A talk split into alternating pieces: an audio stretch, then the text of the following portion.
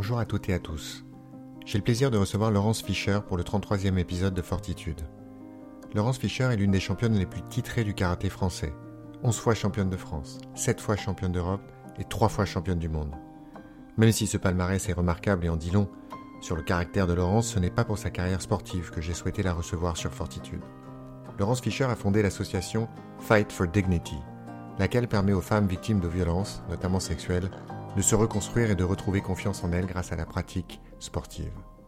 L'idée que la pratique d'un sport, et là en l'occurrence le karaté, puisse permettre aux victimes de se reconstruire lui est venue au cours de son parcours humanitaire et associatif qu'il a notamment conduit en Afghanistan ou au Congo.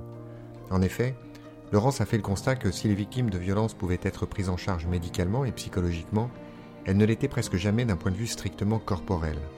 Rien ne leur est proposé pour reprendre possession de leur corps. Or, c'est précisément de leur corps dont elles ont été dépossédées, donnant le plus souvent lieu à des phénomènes de dissociation, source de nombreuses difficultés. Laurence a donc développé une pratique très spécifique du karaté, intégrée dans un parcours de soins complet qui associe un accompagnement médical et psychologique, et qui permet aux survivantes, comme elle les appelle si justement, d'extérioriser leurs blessures et progressivement de retrouver une forme d'acceptation de leur corps qui est indispensable à leur reconstruction.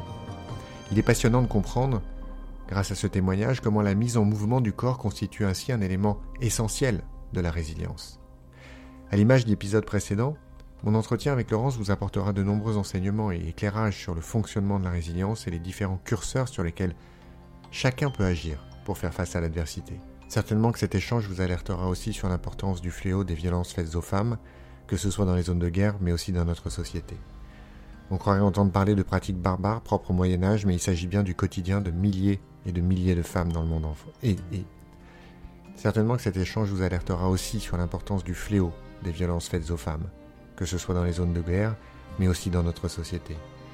On croirait entendre parler de pratiques barbares propres au Moyen Âge, mais il s'agit bien du quotidien de milliers de femmes dans le monde, mais aussi en France. Alors n'hésitez pas à vous engager et à soutenir le combat de Laurence au travers de Fight for Dignity, en partageant cet épisode, en parlant de l'association et bien entendu en lui adressant vos dons. Laurence Fischer, bonjour. Bonjour.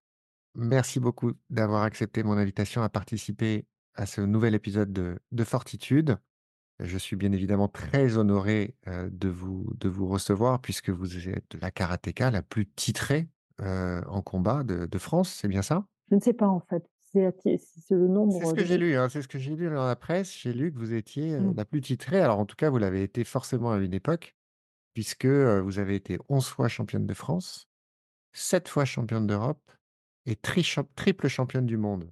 C'est bien ça? c'est ça, mais je, je pense qu'aujourd'hui, euh, c'est Alexandra euh, qui a été quintuple championne du monde quand même.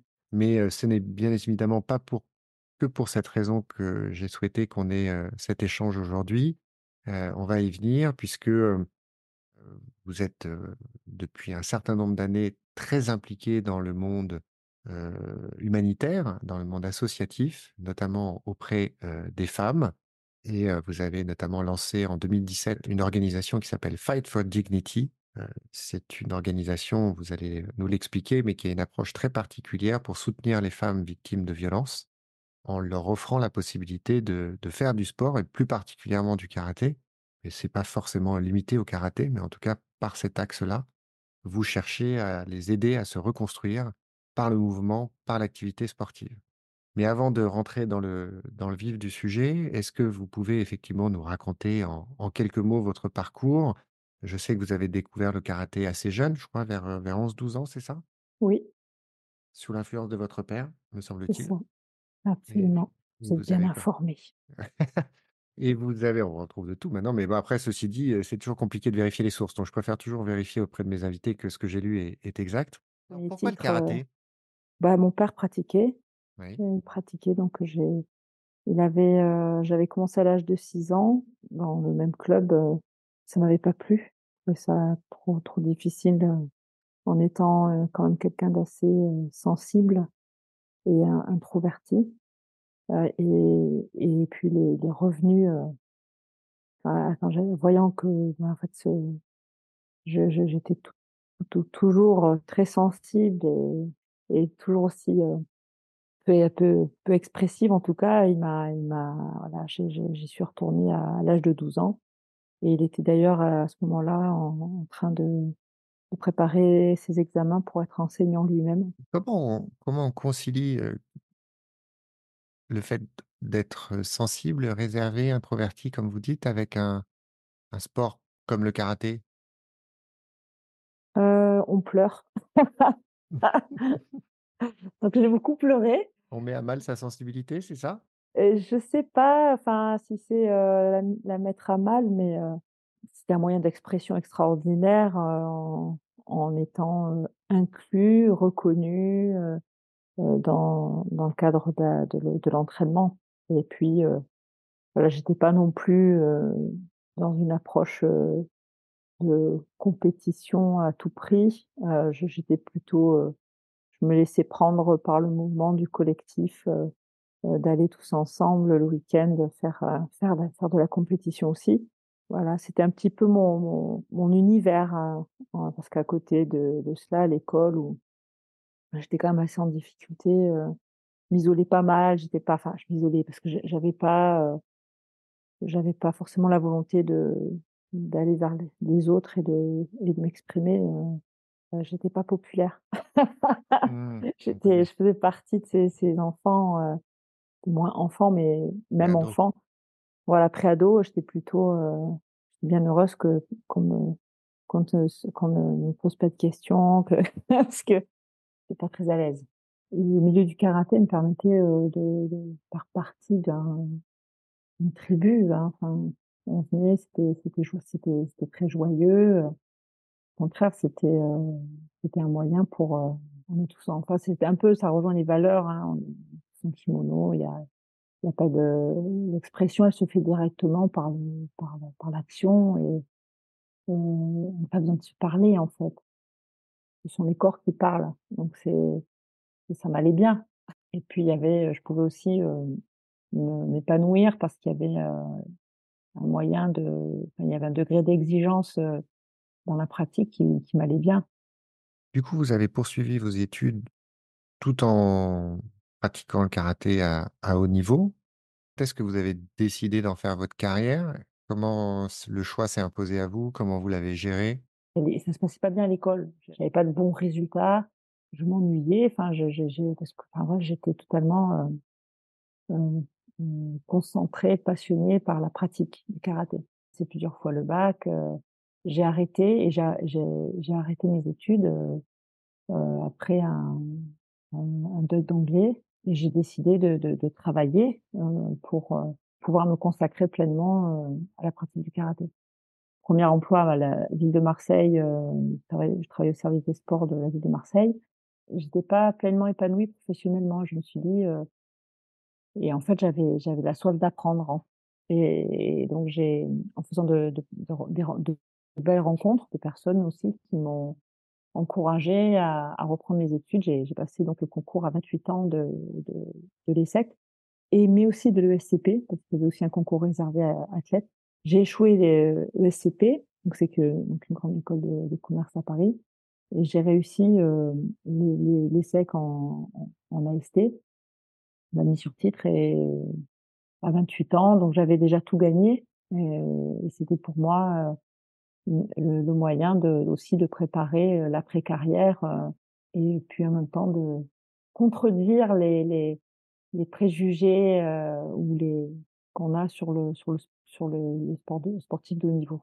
À partir de de 2003, je crois, vous vous engagez, dans ce que je vais appeler, pardon si c'est un peu caricatural, mais, l'humanitaire, et vous vous engagez notamment aux côtés de de Play International, qui avant Mmh mh. s'appelait Sport sans frontières et vous faites vos premières missions humanitaires en France, dans le monde entier et notamment en Afghanistan.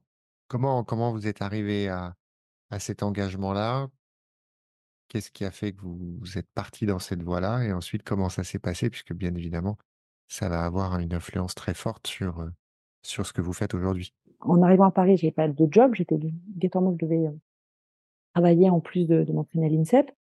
Heu, je réussis le concours ESSEC, donc Cergy-Pontoise. Ceux qui connaissent, on est en banlieue parisienne. Les l'INSEP, c'est à l'opposé, c'est dans le bois de Vincennes Et il fallait que je travaille. Et où est-ce que je travaille? La fondation NJ, euh, qui à l'époque s'appelait Gaz de France, et où un des axes, de manière tout à fait euh, précurseur, était l'éducation. Et là, je suis, euh, je suis embauchée, euh, en plus de mes études et en plus de mes entraînements. Et c'est là que j'ai rencontré Sport sans frontières, quand ils ont ouvert la mission en Afghanistan, la personne qui a ouvert la, mission était karatéka. et donc, naturel, voilà, ça s'est fait. Euh, et dans le cadre de la fin de mon cursus ESSEC, euh, comprend une, un travail à, une partie à l'international, j'ai décidé de, passer un mois à Kaboul. J'étais encore athlète euh, et de contribuer au, pro, au, programme euh, de Sport sans frontières et en même temps de j'ai entraîné euh, la, première équipe nationale euh, en 2005 post-Liban. Le mois passé à Kaboul a été euh, enfin ça a été un, une pas une révélation mais une et pourtant on voyage quand on est athlète hein, mais là ça a été euh, enfin il y a deux choses qui, qui sont venues à l'esprit c'est un je ne sais pas ce qu'est la guerre je ne sais pas ce qu'est la guerre donc j'en voyais vraiment les conséquences euh, de, des décennies euh, à l'échelle bon, de la capitale Kaboul hein, quand même mais, mais des conséquences sur la population et je réalisais aussi euh, le fait que qu'être femme et la liberté euh, d'être euh, toi-même euh, en étant femme euh, n'existait pas dans ce pays. Mais ça a été euh, vraiment une expérience sans précédent. On s'est dit, ben, on va faire venir les et faire témoigner les petites à l'occasion d'une compétition internationale à Paris. Et là, c'était assez étonnant parce qu'il y a eu un intérêt euh, énorme sur l'idée. Ça, ça, a eu un impact aussi sur ma, ma prise de conscience euh, et ma volonté de travailler spécifiquement sur euh, sur les, les, femmes et les enfants, c'était aussi des, des jeunes, euh, des mineurs. Hein. Ça a été un facteur déclenchant. Et puis après, j'ai fait beaucoup d'autres missions euh, en France à travers les programmes de, de Play. Donc, je, suis encore euh, marraine. Et aujourd'hui, il y a beaucoup d'athlètes aussi qui, ont pu euh, vivre des expériences exceptionnelles grâce à, cette ONG.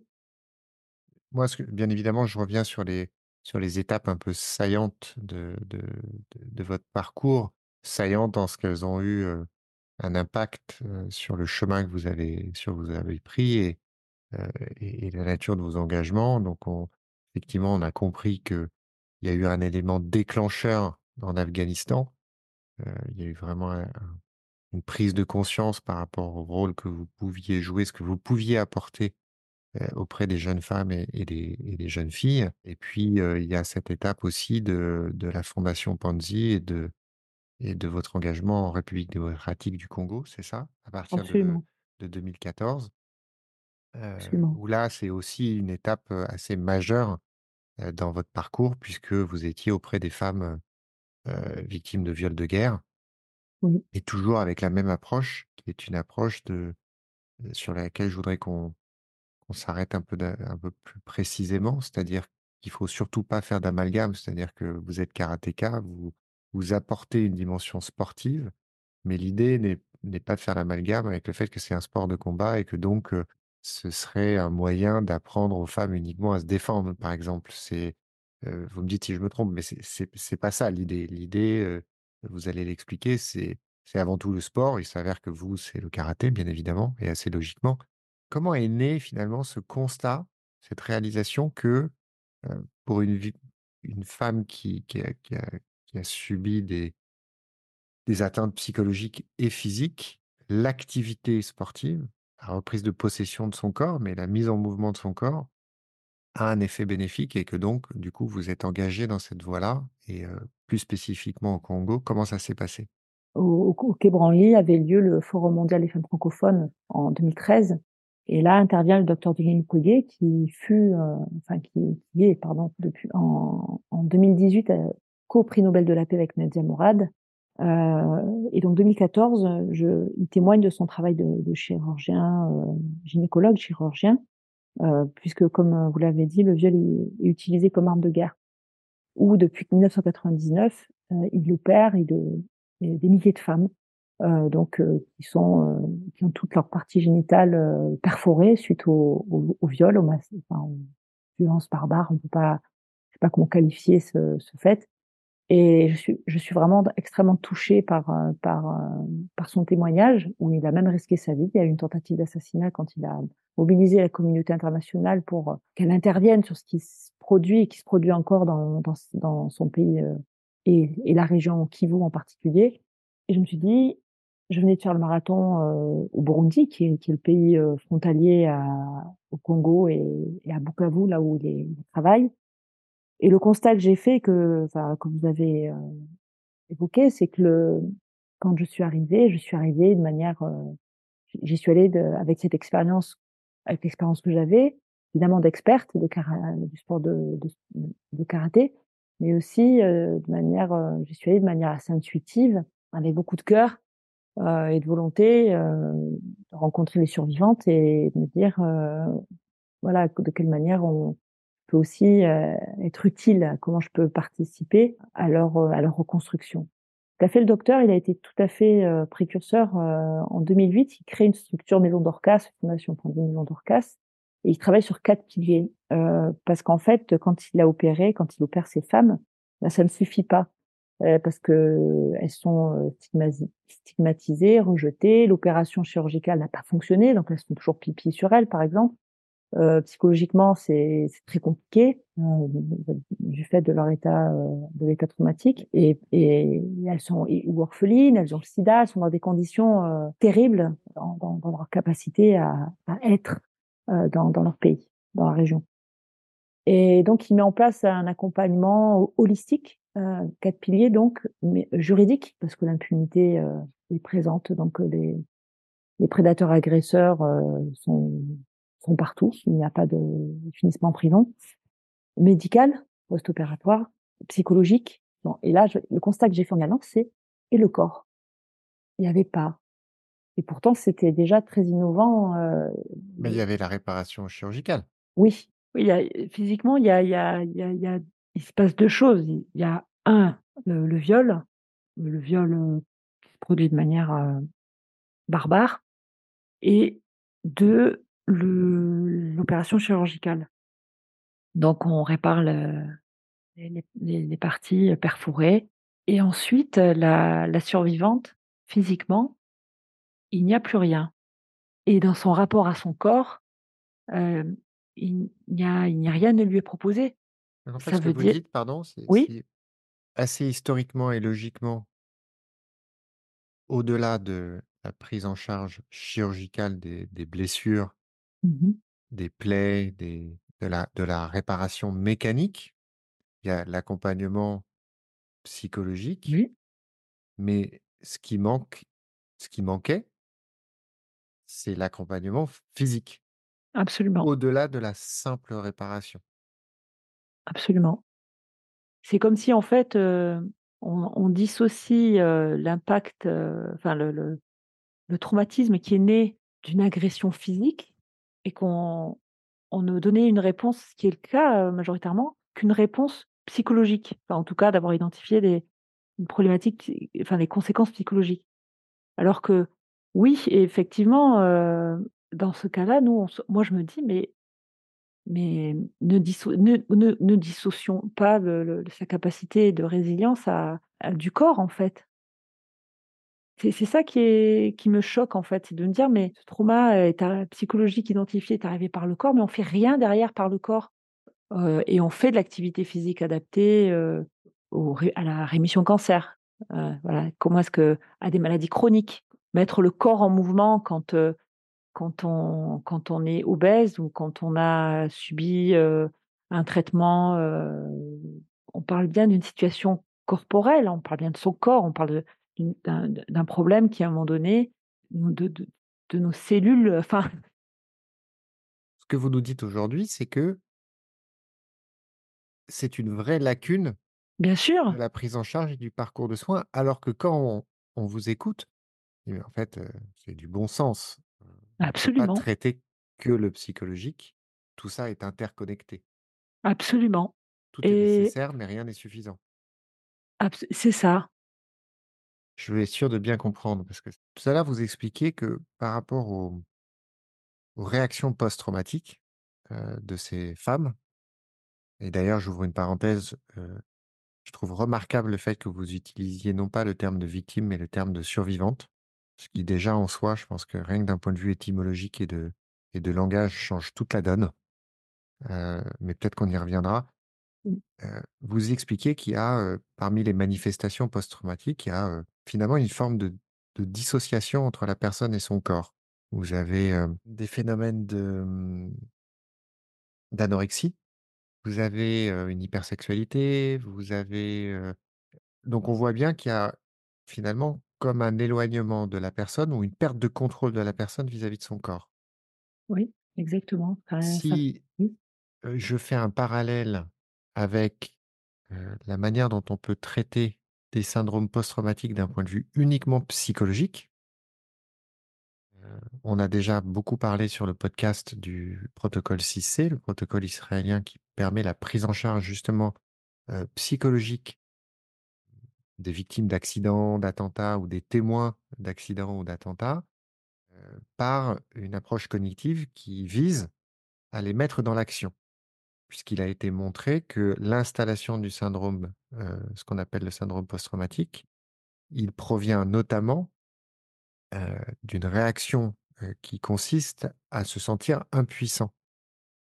Le syndrome trouve en grande partie sa source dans le sentiment d'impuissance.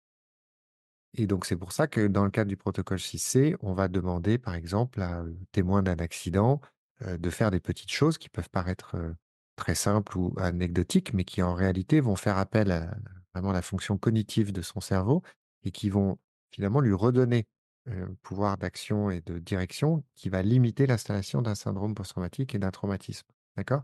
Et donc si on fait ce parallèle avec ce que vous expliquez et les manifestations post-traumatique, heu, chez ces jeunes femmes, il y a une forme de dépossession là aussi, peut-être pas de la partie cognitive, mais de la partie purement physique et finalement en redonnant un pouvoir d'action aux survivantes à travers le sport, c'est finalement la même mécanique que le protocole 6 6C d'un point de vue cognitif. C'est-à-dire on remet la personne dans l'action, sauf qu'on axe véritablement sur la reprise de possession du corps, pour éviter oui, finalement des phénomènes de dissociation. absolument. Cette démarche, elle est applicable d'un point de vue général, mais celle que vous mettez en œuvre n'est pas destinée à tout le monde. Elle est destinée aux survivantes, aux femmes Mmh, victimes de violences, sexuelles ou pas d'ailleurs. oui. Comment concrètement ça se passe? Comment vous procédez? Dérouler peut-être, je sais pas, Pas une je j'ai pas envie de dire ça comme ça, je trouve ça trop impersonnel, mais une, une expérience, une un peu type, enfin, vous rencontrez une, une femme pour la première fois, quelle est la méthode véritablement? Oui, vous faites bien de le dire parce qu'effectivement, il y a une méthode, en tout cas, il y a une approche pédagogique adaptée. C'est important de de bien comprendre que c'est dans un cadre d'un parcours de soins et que c'est une prise en charge globale de patiente. Ça veut dire que, heu, aujourd'hui, il y a un protocole, ça veut dire que la la la la femme qui vient va exprimer une fois pourquoi elle est là et et quels sont ses besoins et elle va avoir ce parcours, hem et que si elle a besoin d'un psychologue qui est sur place dans les on travaille dans les maisons des femmes qui aujourd'hui se développent dans donc on est dans c'est des structures qui sont accolées aux hôpitaux. On est aussi dans une structure similaire qui est Women and Children Safe à Saint-Germain-en-Laye. Globalement, la majorité de nos structures, ce sont des maisons des femmes. Donc la patiente vient et en fonction de ses besoins, elle sera orientée et ça, c'est fondamental et ça va être en fonction de ce qu'elle a de là où elle en est, à un moment donné, pert une personne, heu, expert médical va lui recommander la pratique du karaté adapté et donc quand elle vient à l'atelier qui est hebdomadaire, l'enseignante qui est diplômée d'État, qui est donc diplômée en karaté, a suivi une formation Fight for Dignity où elle est formée aux spécificités, heu, psychotraumatiques au, au, et à la déconstruction de, la manière dont elle apprend ou dont on peut enseigner en club pour l'adapter aux bénéficiaires euh, survivantes. Ça veut dire que l'approche, euh, on, on, travaille beaucoup sur une approche pédagogique adaptée aux symptômes, des problèmes de mémoire, problèmes de concentration qui sont liés euh, aux violences subies, la violence conjugale, qui de toute façon à un moment donné il y a viol. Hein. On ne peut pas avoir envie de faire l'amour avec quelqu'un qui en même temps, euh, a priori, a priori, euh, nous, en même temps vous, vous vivez dans un climat de peur en permanence. Donc si, je pense pas qu'il y ait une réelle envie d'avoir euh, une relation sexuelle euh, épanouie quand on, est aussi euh, battu, frappé par, par son conjoint ou son mari. Donc, il y a du fait donc des problématiques, je prends exemple, cet exemple-là, de mémoire et de concentration, la manière dont on, la manière dont on, enseigne euh, lors des ateliers, des, séances, on fait systématiquement la même chose. Parce que la, la, la patiente est, en, est aussi euh, dans un travail avec son psychologue, elle, en, elle en travaille, donc elle est peut-être aussi même à la fois, c'est un peu, à la fois elle, elle, est, elle va mieux, mais en même temps elle est peut-être un peu plus vulnérable parce qu'elle est en, elle est en travail. Euh, et donc le fait de faire la même chose, ça lui donne des repères et elle se voit aussi évoluer. On fait, on est dans, dans l'empathie, dans la bienveillance.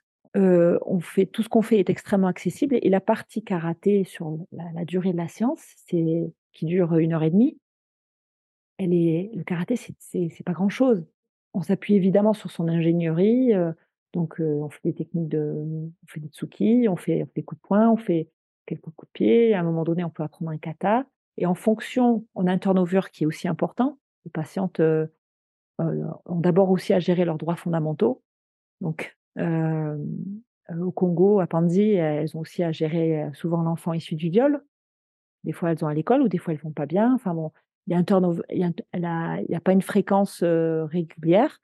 Globalement, on travaille avec maximum 10, 12 patientes. Et c'est un travail de dentelle. Tout ce qu'on fait est accessible il n'y a rien de, qui, peut les mettre en difficulté. Et, on travaille aussi beaucoup, beaucoup sur le bassin. Notre cœur de, travail euh, sur l'ensemble de la séance, début à la fin, c'est le bassin. Voilà, ça c'est c'est peut-être euh, une des spécificités euh, dans la reconnexion. On se base sur ce qui est central pour tous, en fait. En France, par exemple, on peut avoir on a des, des survivantes, comme je l'ai dit, violence conjugale, ça peut être euh, pédocriminalité. Euh, voilà, elles sont, on a travaille des, pour l'instant, on travaille qu'avec des, des, majeurs, hein. On a des, femmes qui ont fait le parcours migratoire. Euh, on a des femmes qui ont, qui ont subi des mutilations génitales. Donc, vous voyez, c'est des profils différents. Mais à chaque fois, on, on, on a ce, donc on travaille beaucoup sur le périnée. Les deux grands, deux grands autre axe, c'est la respiration. Ça fait partie des, difficultés pour, pour les femmes de d'avoir euh, une, aisance euh, respiratoire et, euh, et aussi sur des, douleurs, des douleurs, des douleurs physiques. Et à partir de là, on, a choisi des, exercices qu'on a, que j'ai évidemment partagés, je, les ai, je les ai partagés avec, avec des experts, voilà, pour s'assurer que la, l'approche euh, périnéale est, est adaptée euh, au profil des, des patientes. Il peut, y a, il peut arriver que sur une séance, une patiente euh, se décharge, donc elle peut pleurer. On a toujours une bénévole euh, qui accompagne l'enseignante pour pouvoir l'accueillir et puis voilà, elle a, elle a cette liberté de faire ou de ne pas faire. Et voilà, on essaie au maximum de faire que sur ce temps qu'elle s'accorde à, mettre son corps euh, en mouvement avec une pratique adaptée du karaté, elle se, ça lui fasse du bien et elle se reconnecte. Moi, m'intéresse et, et, me fait beaucoup réfléchir quand je vous écoute, c'est bien évidemment la thématique récurrente de Fortitude. Hein, c'est et vous avez utilisé cette expression à plusieurs reprises. Les sources de la résilience. Il euh, n'y en a pas qu'une. Heu, elles s elles sont nombreuses et elles sont surtout variées d'une personne à l'autre et d'une situation à l'autre. Oui. Après, heu, c'est une tendance très humaine, heu, de vouloir essayer de rationaliser, de créer, je c'est volontairement un petit peu provocateur, mais des modes d'emploi et et c'est vrai qu'au gré de tous les échanges que j'ai sur Fortitude avec les profils très variés que j'ai eu la chance de recevoir j'œuvre à essayer d'identifier finalement, des points communs, des ressorts, heu, qui seraient partagés, voilà, de compléter la trousse à outils, de la résilience parce qu'on en a bien évidemment tous besoin à des degrés différents, à des moments différents de nos vies. Oui. Mais, je crois pas qu'il existe une seule personne, qui ait vécu sur cette terre, qui n'ait pas fait face à l'adversité d'une manière ou d'une autre et qui donc n'ait pas eu besoin de faire appel à de la résilience ou peut-être parfois qui en a manqué.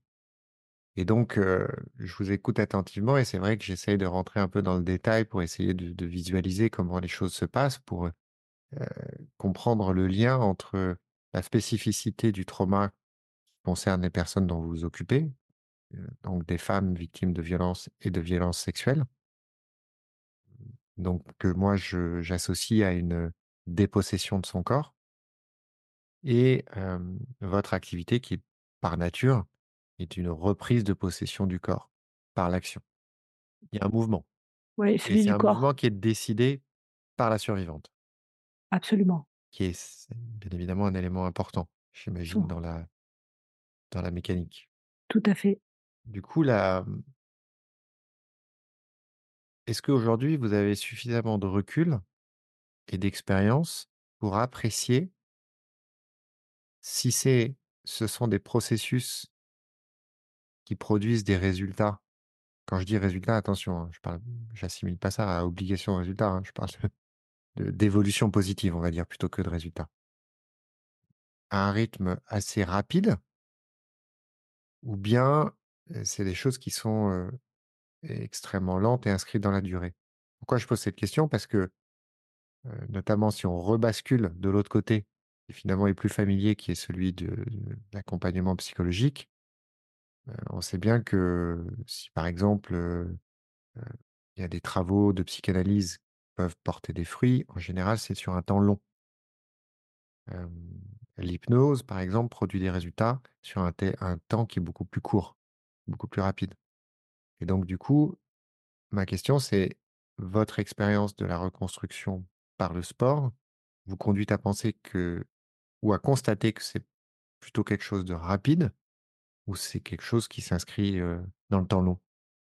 Ça rejoint la capacité de résilience et comme nous sommes, tous uniques, et que le traumatisme est arri est arrivé de manière tout à fait, différente, d'une personne à une autre, il c'est difficile de pouvoir, heu, penser que ça se fera, heu heu, dans le même temps pour tout le monde. Pas possible, d'abord.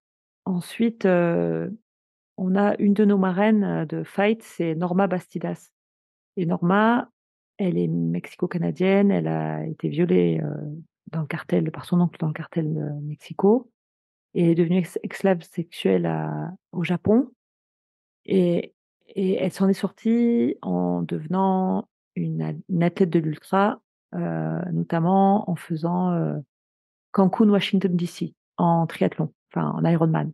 Enfin, je sais même pas comment qualifier parce que c'est même plus l'Ironman, mais en fait en Ouais, un pratiquant les 3 c'est un disciplines. ultra Ironman, non?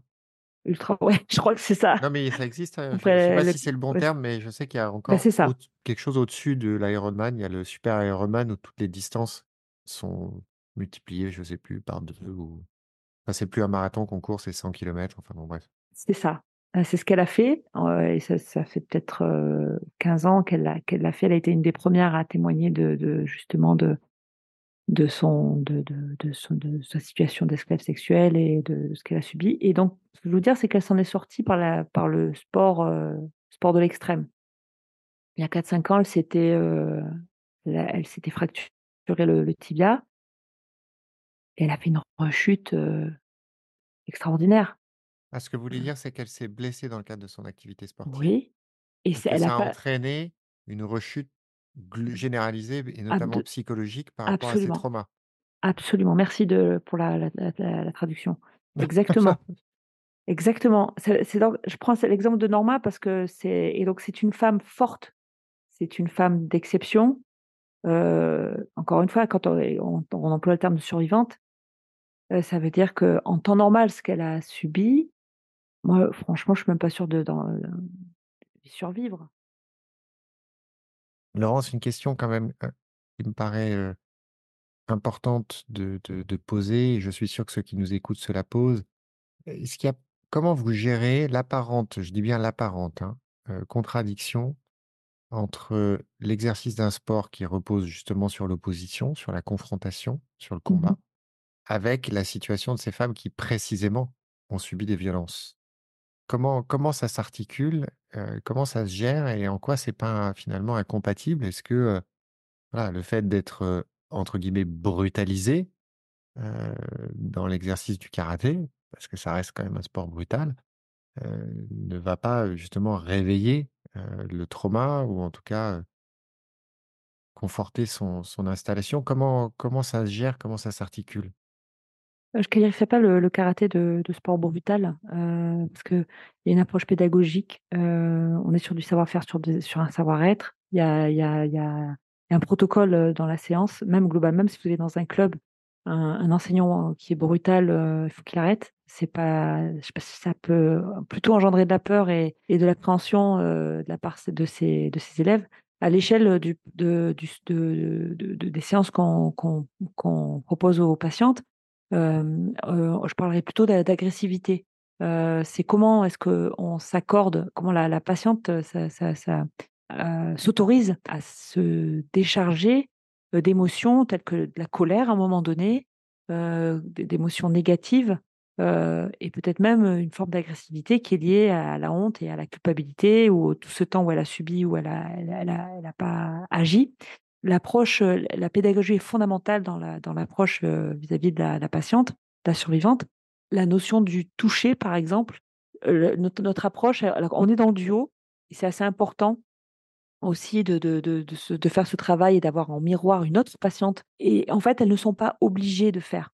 Par exemple, il y a une certaine distance, naturelle, par le duel, qui fait que au départ, sur des exercices, la sur la première partie où on fait un travail, de d'identification de du corps, il y a des exercices où on va se toucher et on leur dit: «Vous n'êtes pas obligés de le faire» et donc c'est très progressif et en fait, on leur donne un cadre. C'est un cadre extrêmement bienveillant qui fait que la technique de de coup de poing, heu, elle est amenée, heu, progressivement de pas face à leurs partenaires, heu, aux autres femmes partenaires. C'est un travail d'introspection. On va le faire, en poussant un cri, c'est le "Kiai", faire sortir son énergie. On met on on leur propose de faire l'activité dans un cadre et où, à aucun moment, cette notion, d'agressivité, qu'on peut retrouver dans le self-défense, de d'engagement, à s'imaginer qu'on a a la l'agresseur en face pour anticiper une situation de danger, ça n'existe pas. On ne le fait pas. Par contre, faire un une technique de un Tsuki, un Maegeri, faire une technique de un geste de karaté avec une posture qui est basée sur leur respiration, sur leur, heu, sur leur engagement, sur leur, heu, leur, heu, sur l'efficacité, heu, fait qu'elles travaillent ailleurs. On va chercher la valorisation, le faire et on va détourner cette approche, spécifique, qu'on retrouve en self-défense, alors quand il fait ça, quand il fait, il va arriver, de cette manière-là, tu réagis en faisant ça. Non, c'est un travail d'introspection. Je vais chercher ce que j'ai de négatif, ma colère par exemple, je vais m'en décharger au moment où je vais faire un le kiai, pousser un cri, au moment où je vais mettre faire le geste de la technique de coup de poing, terme que nous n'employons pas d'ailleurs. C'est pour ça que je on a tout un tout, heu, un langage adapté. Il y a des gestes que nous ne faisons pas parce qu'on sait que ça peut ramener à des ça peut ramener des flashbacks, ça peut ramener elles peuvent se retrouver dans des faire des crises d'angoisse, elles peuvent elles les ramener à une situation. Donc effectivement, heu, l'approche, heu, l'approche, à laquelle on pourrait s'attendre sur, le karaté, dans ce qui peut être, bah, avec préjugés, être considéré comme violent, même globalement, même moi en tant qu'athlète, ça n'existe pas. Parce qu'on apprend plutôt à se maîtriser et à respecter son partenaire et à respecter son intégrité physique et psychologique. Sinon, il n'y a pas sport, sinon il n'y a pas règle, sinon, sinon, on n'en fait pas, je n'aurais jamais accepté de faire du haut niveau, moi, si c'était pas dans ces conditions-là, dans ce cadre-là. Donc je vais encore plus l'adapter, pour aussi enlever, les a priori, aux bénéficiaires et être sûr que, oui, il y a aussi à un moment donné, ce besoin de de lâcher prise, de d'en d'engager son énergie, à travers, heu, un tsuki, à travers un un un hagiri. On fait aussi tout un travail de respiration sur des des techniques de poussée, mais mais c'est vraiment, vraiment adapté. C'est presque ce que vous pourriez faire quand vous êtes débutant.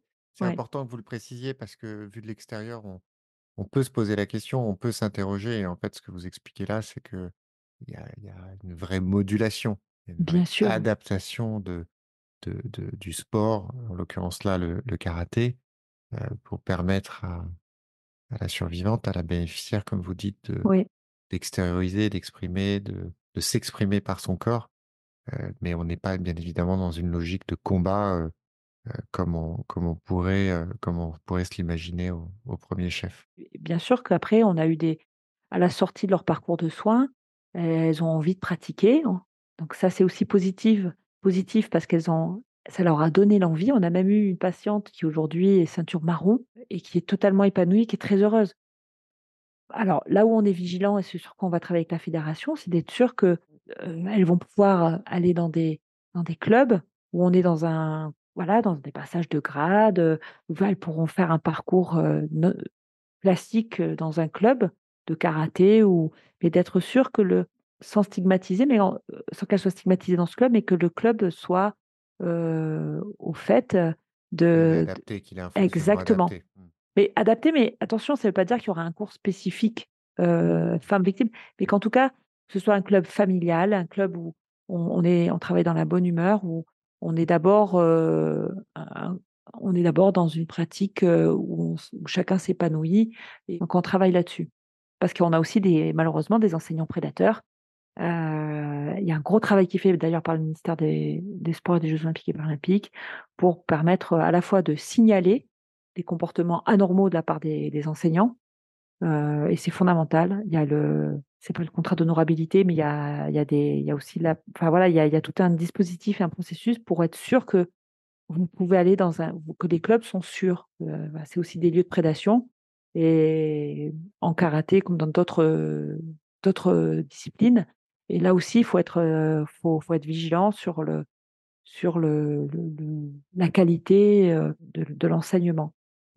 C'est un autre sujet, mais c'est aussi important quand on a des patientes qui vont mieux, d'être sûr qu'elles qu'elles vont pas replonger en allant dans des clubs où elles, où où elles se sentiront pas bien. Aujourd'hui, comment est-ce qu'on peut vous aider? Quels sont les projets en cours? Quelle est votre actualité?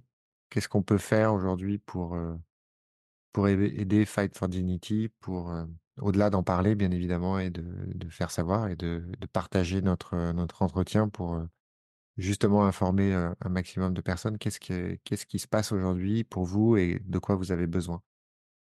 Bah, aujourd'hui, on est en plein développement, on est déjà sur, on a un collectif de 13 enseignantes sur l'ensemble du territoire français plus, le Congo.